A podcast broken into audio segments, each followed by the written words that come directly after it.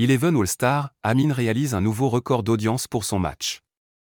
C'est une réussite pour le streamer Amine qui a battu le record d'audience français sur la plateforme Twitch avec le match Eleven All-Star, le week-end dernier. C'était l'événement à ne pas manquer ce samedi 19 novembre. Une quarantaine de streamers français, Inoxtag, Michou, Carlito, Tonton et Espagnols ont décidé de mettre de côté leur manette afin de s'affronter lors d'un match de foot au stade Jean-Bouin à Paris. Un match pas comme les autres qui a regroupé 20 000 spectateurs présents ainsi que plus d'un million soixante mille de personnes réunies sur Twitch.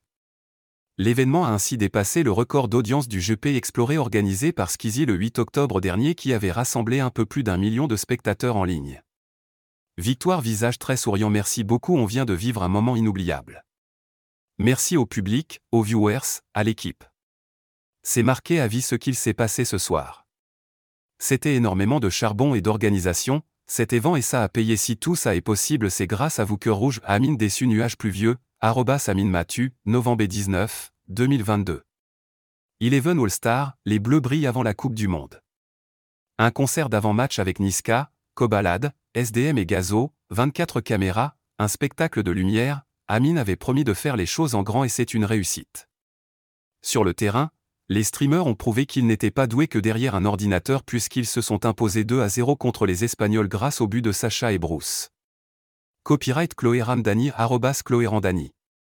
La bienveillance des internautes et des spectateurs était au rendez-vous, alors que sur le terrain, c'était une autre histoire.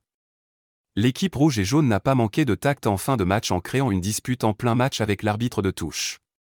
Ils ont également reproché aux Français d'avoir un joueur professionnel, Yanou. Même si aucune date n'a encore été annoncée, un match retour permettra peut-être à l'équipe de Digimari 0 de battre l'équipe d'Amine. Une chose est sûre, ils vont devoir continuer de s'entraîner et pas seulement sur FIFA.